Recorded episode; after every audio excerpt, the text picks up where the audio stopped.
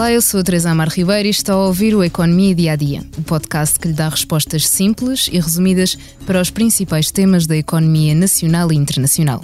Todos os sábados lançamos um episódio que explora um tema económico em destaque durante a semana. No episódio de hoje falamos das medidas de ajuda às famílias apresentadas pelo Governo devido aos números que conhecemos na sexta-feira. O déficit orçamental de 2022 fixou-se nos 0,4% do PIB, ficando abaixo da previsão do Governo de 1,9%. As novas medidas foram conhecidas em conferência de imprensa com o objetivo de combater a subida do custo de vida cada vez mais sentida pelos cidadãos. IVA zero em alguns produtos, aumentos de 1% para a administração pública e reforço do apoio às famílias vulneráveis são algumas das novidades. É meu convidado para falar do tema João Silvestre, editor da secção da Economia do Expresso. Olá, João, e obrigado por ter aceitado o convite. Olá, Teresa. São passos seguros para que deixemos definitivamente para trás os períodos uh, em que as palavras congelamento apareciam e pudermos, e podermos passar para um período em que a palavra atualização, valorização são as palavras centrais naquela que é a relação entre o governo e os sindicatos e os trabalhadores da administração pública. Reconhecimento pela grande capacidade que tem havido coletiva de não só manter os níveis de emprego, mas também do aumento do emprego nos últimos anos, que tem sido determinante também, nomeadamente para os resultados do ponto de vista das, das contas públicas. Apoiar as famílias neste momento tão exigente e tão delicado, quando as famílias portuguesas se veem confrontadas com o aumento da inflação, com o custo de vida, com o aumento dos juros. Porque a nossa economia gerou os resultados para podermos distribuir. Distribuir de acordo com a necessidade em cada momento. A primeira pergunta: o governo anunciou um apoio de mais de 30 euros por mês destinado a famílias mais vulneráveis, com os adicionais 15 euros por criança. O Ministro das Finanças diz ser um alargamento significativo, por chegar a quem tem filhos até ao quarto escalão do abono de família. Mas, em concreto, quem é que está abrangido por esta medida? Bem, esta é uma medida que é uma medida que vem na linha daquilo que eram as medidas que o Governo já, já usou, algumas das que já usou no ano passado, e que são ajudas diretas às famílias. Uhum. Neste caso, as contas do próprio Governo, nós já temos que ver o detalhe, porque ainda faltam as leis e tudo, claro. a, concretização disto, mas aquilo, aquilo que é dito pelo Governo, isto aplica-se aplica a cerca de um milhão de famílias, entre as quais haverá cerca de 1,1 milhões de, de, crianças ou jovens, são 30 euros por família, mais 15 euros por filho. Portanto, são abrangidas as pessoas que estão naquele, naquilo chamado as famílias vulneráveis, que uhum. beneficiam de prestações sociais mínimas, etc. E também as famílias que têm filhos até o quarto escalão do abono de família. O que é que isso quer dizer na prática? Estamos a falar de pessoas que têm, ou famílias, cujo rendimento para efeitos da criança ou do jovem que é apoiado anda entre 10 e 15 mil euros anuais. Isto é um cálculo, isso é um, um valor de referência Estamos a falar, apesar de tudo, de 3 milhões de pessoas, é um terço da população portuguesa, apesar de tudo, é um número razoável. Agora, isto será pago, isto dependerá, obviamente, são 30 euros por mês, durante um ano, até o final do ano, e será pago de forma trimestral. E que numa família que tenha, por exemplo, dois filhos, estamos a falar no valor anual que andará à volta de um salário mínimo. Uhum. Portanto, apesar de tudo, não sendo uma coisa extraordinária, para famílias de menores rendimentos, Pode e neste contexto é uma ajuda, é uma ajuda claro. relevante. Os 740 mil trabalhadores da função pública também vão ter aumentos de 1% nos salários e de 18% por mês no subsídio de refeição. Apesar de ser o segundo aumento, continua sem cobrir o valor da inflação de 2022, que rondou os 8%. João, o que é que isto significa? Esse é um problema, eu não, não, disse há pouco em relação àquilo que são os apoios de, do Estado às famílias, mas na verdade, mesmo nesses casos em que estamos a falar, estamos a falar de rendimentos relativamente baixos, ou seja, da, da escala de rendimentos em Portugal, estão no fim, da, no fim da tabela, por isso são mais apoiados mas estamos a falar de 5%, 6% do rendimento que é apoiado por este, por este tipo de, de, apoio às famílias, ou seja, na prática é menos do que a inflação. No caso dos funcionários públicos é a mesma coisa. Uhum. Ou seja, aquilo que, que, estava, estava previsto desde o início do ano e que foi aplicado desde o início do ano era um, um, aumento, um aumento dos funcionários que era regressivo, ou seja, à medida que o, rendimento aumentava, o valor de aumento era menor, ou seja, acima de 2.600 euros era apenas 2%. Só para os rendimentos muito mais baixos, nomeadamente os valores mais mínimos, da tabela salarial do Estado é, é que havia um aumento, pelo menos ao nível da inflação, ligeiramente acima até. Este 1% corrige um bocadinho isto, mas na prática, para muitos dos funcionários públicos, não chega sequer, mesmo com esse, com esse aumento que falavas do, do subsídio de alimentação, uhum. não vai chegar para pagar aquilo que foi o, a inflação acumulada nestes anos. Porque aquilo que nós estamos a falar é este, este aumento. Portanto, o ano passado os funcionários públicos tiveram uma perda de rendimento brutal, porque a inflação foi de quase 8%, foi, foi de cima de 7%, e tiveram um aumento minúsculo no início do ano no ano de 2022. Para este ano, o governo fez um aumento mais generoso, Ainda assim, em alguns casos não chega sequer, em muitos casos não chega sequer para pagar a inflação deste ano, 2023.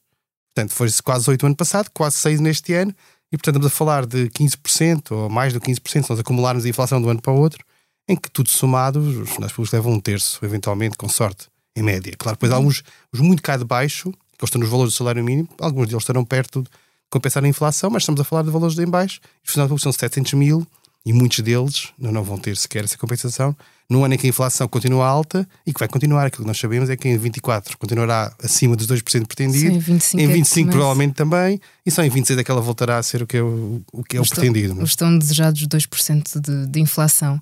Um, o, o governo anu- anunciou ainda o IVA zero num cabaz de alimentos essenciais que ainda não foi definido. Uh, como é que vai funcionar? Bem, Eu, olhando para as várias medidas, são cinco medidas, se, as- se as contas não me falham, é aquela que mais dúvidas, me- mais dúvidas me coloca neste momento, lá está, porque ainda há detalhes que nós não sabemos. Sim, porque não aumentar salários da função pública é fácil, o governo decreta, aplica e é, e é simples. Mesmo a questão dos apoios às famílias, desde que identificadas, é uma transferência via Segurança Social, é relativamente simples. A questão do IVA zero é muito mais complicado. É é fácil ao governo fixar o IVA em 0%. É uma- É um, é um despacho, é uma alteração legal simples. O problema é garantir que aqueles 10% é o efeito pretendido na redução do preço. Aquilo a grande objeção que tem havido, em geral, ao IVA zero aplicado a bens essenciais é que há sempre o risco de, e há o exemplo espanhol para nos mostrar isso, Pois. que baixando o IVA para zero há o risco de da distribuição a quem vende manter o preço igual e, portanto, ficar com uma margem maior. Mas para isso tem de haver um acordo que ainda não existe. Esse, esse é o ponto, ou seja, o governo ultrapassa esse problema dizendo que só avança se houver um acordo com quem vende e até com a própria, distribu- a própria os intermediários e a própria produção para garantir que quando o IVA baixar para zero, então aí o preço baixa, baixa na proporção. Estamos a falar, nós tirarmos os 6% de IVA a um preço, ele baixa cerca de 5, vírgula qualquer coisa por cento. Ainda assim, só é um quarto daquilo que foi o aumento dos preços ne- neste período. Mas pronto, apesar de tudo, não é, não é totalmente mau. Qual é o problema? Isso é fácil de fazer no início. Que é se eu chegar hoje a uma fatura no supermercado, vejo 6% e digo: se não tiver 6%, então o preço é menos X cêntimos. Isso é fácil. No primeiro instante e depois, os preços vão variar, os custos vão variar, daqui a um mês os preços variaram. Como é que é possível ao governo ou a alguém em nome do governo verificar se todos os preços que fazem parte daquele cabaz em todos os supermercados que estão abrangidos por este acordo com o IVA zero, na variação que tiveram do, do dia 1 para o dia 30, foi justificado ou não por fatores de custo e fatores do próprio, do próprio, do próprio negócio, ou se foi a apropriação da, da margem do, do IVA. Ninguém sabe. Isto, isto é uma, uma quase impossibilidade de, de verificação no, in loco. Sim, e temos agora um, um exemplo muito atual que os supermercados estão a inflacionar o- os preços do- dos alimentos e não sabemos muito bem em que fase da cadeia que esses preços ah, sobem, ah, mas lá está, temos ah, falta de fiscalização nessa, nessa área. Não, porque, porque na prática é, é quase impossível saber isso, diria eu. Porque se nós, porque os preços, ou seja, os preços, os preços variam todos os dias por razões várias. Se eles variarem, nós nunca nunca ficamos a saber se eles subiram porque de facto houve razões para isso. Se o, o supermercado em causa quis apropriar-se do valor, Exato, não sabemos Se- em que ponto é que está. como o- é que é possível ver isso? É, vai- é muito complicado. Eu diria que vai, pode criar mais problemas do que aqueles que resolve. Mas, eh, pegando ainda no exemplo que, que falaste há pouco, eh, em Espanha uma medida similar foi hum, entrou em vigor e não refletiu numa diminuição efetiva dos preços. Será diferente por cá? Fernando Medina diz que, que sim, por não ser unilateral. Qual é que é a tua opinião, João? Eu diria que havendo acordo unilateral no sentido que o ministro usa, é no sentido de dizer não, não é simplesmente o governo a baixar, mas há uma contrapartida do lado do outro lado, ou seja, há um acordo que se houver a descida do IVA, há uma contrapartida imediata no preço. Mas eu, essa parte parece possível. O problema é o resto. É, com o tempo a andar, isto é suposto vigorar durante alguns meses, como é, como é que vai. Como é que se vai ser possível verificar naqueles produtos todos, nos vários sítios de venda, que aquele preço é exatamente aquele que deveria ser, menos o, o IVA de 6%? Porque na prática o IVA está a zero. Uhum. O IVA está, quando estiver lá, se vocês for ver a fatura, a fatura aparece preço base mais 0% de IVA. O IVA está sempre a zero. Agora, qual é que é o preço base? Exato. A questão, está um bocadinho. E eu acho que é quase impossível verificar isso. E tendo em conta aquilo que é a capacidade, não só do nosso, mas dos governos em geral, dos Estados, melhor dizendo, nem é bem dos governos, dos Estados, de controlar aquilo que é operações normais, e estamos a falar de milhões de operações normais, bilhões de operações normais todos os dias nos mercados, de vários tipos. Ou seja, um preço, um, um produto que chega a uma prateleira do supermercado que é vendido às 8 horas da noite em, em Lisboa, que ele tem, tem, tem uma interação de 50 pessoas diferentes não sei quantas transações diferentes até chegar ali. Desde o produtor, do transformador, do fertilizante, do transporte, o transporte, Sim, vem, o transporte vem, vem, num, vem num caminhão que tem num contentor que tem várias coisas lá dentro. Como é que se divide esse preço? Há uma série de coisas que eu diria que é quase impossível Deixam verificar. várias dúvidas para. E portanto, o que vai acontecer é, se os preços descerem, imaginemos que por hipótese os preços descem, independentemente do que aconteça ao IVA, os preços, os preços descem, pode sempre dizer, ah, e tal, o governo pode, pode dizer muito bem, baixámos o IVA, os preços baixaram. Os preços subirem, quem é a culpa? O governo vai dizer que estão a aplicar mal o IVA, vai verificar um a um, ou vai mandar as culpas para a distribuição outra vez? Que vem dizer já não quer fazer acordo nenhum, aplicam o IVA que quiserem. Então, uma coisa muito complicada. Nós tivemos um péssimo exemplo, que foi o exemplo dos, dos restaurantes.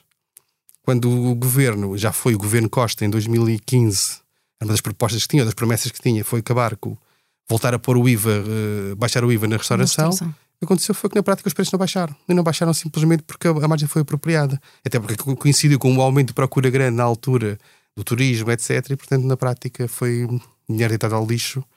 E o problema aqui é que nessa altura ajudou-se ao lixo, ou seja, foi dado aos Sim. restaurantes. A questão é se nós queremos dar, ajudar os restaurantes, ou neste caso a distribuição, ou queremos ajudar as pessoas que precisam daquilo. E às vezes não é fácil de distinguir as duas coisas. É uma medida que, que, deixa várias dúvidas. A oposição já reagiu não só a esta medida, mas também a todas as outras apresentadas na sexta-feira. O PSD diz que o programa já vem tarde e ignora a classe média. O PCP considera que o pacote não responde aos atuais problemas. E o Bloco acusa o governo de brincar com o desespero das famílias com medidas insuficientes. São as críticas que se esperavam? Sim, eu acho que sim. Genericamente, aquilo que dizem os países da oposição é mais ou menos o que têm dito.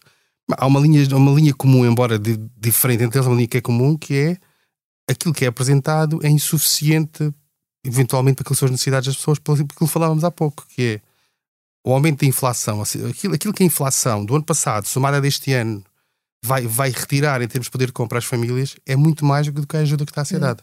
Portanto, será sempre insuficiente. Por isso é que este tipo de ajudas, sendo sempre insuficientes, convém que sejam canalizadas para aquelas pessoas que precisam uhum. mesmo muito e não para aquelas que não precisam. Por exemplo, uma descida geral do IVA e o IVA também tem esse problema. Este caso que nós estamos a falar, não falámos disso, mas este IVA a 0% significa que todas as pessoas pagarão 0% por, este, por estes Sim, produtos. É seja o Cristiano Ronaldo, tal seja, não é? seja uma pessoa, uma, uma pessoa bastante claro. pobre. Não é? E nesse sentido é, é, desperdício, porque não há vantagem nenhuma ou não há utilidade nenhuma em estar a, a, ajudar famílias que não precisam, podendo aquele dinheiro ser usado para duplicar, para triplicar ou para reforçar aquilo que são as ajudas que é preciso. Precisa. E nesse sentido, ou seja, não, é, não só é insuficiente, como em algumas coisas é feito assim de forma muito grosseira em termos de pontaria, no fundo, para dirigir exatamente a quem precisa que, desses apoios. Mesmo às famílias vulneráveis, o, dinheiro que lhes está agora a ser dado a mais, lá está, continua a ser insuficiente para ultrapassar a crise que, que estamos agora a passar. João, muito obrigada por mais, uh, mais uma vez estares aqui comigo no, no podcast Economia Dia a Dia. Foi mais uma conversa. Antes de fecharmos, convido-o a ouvir o um novo podcast Expresso Imobiliário sobre o setor que lhe dá nome. O primeiro episódio é uma entrevista à Ministra da Habitação, Marina Gonçalves, guiada pelos jornalistas Rita Neves e Vítor Andrade. Como tema, as medidas do pacote de apoio à habitação, que, segundo a Ministra, se têm de tornar eficazes e execuíveis. A sonoplastia deste episódio ficou a cargo de João Martins. Obrigada, João. E assim, obrigada por estar desse lado. Se tem questões ou dúvidas que gostaria de ver explicadas no Economia Dia a Dia, envie um e-mail para tearribeiro.express.empresa.pt. Voltamos já na segunda com mais novidades económicas.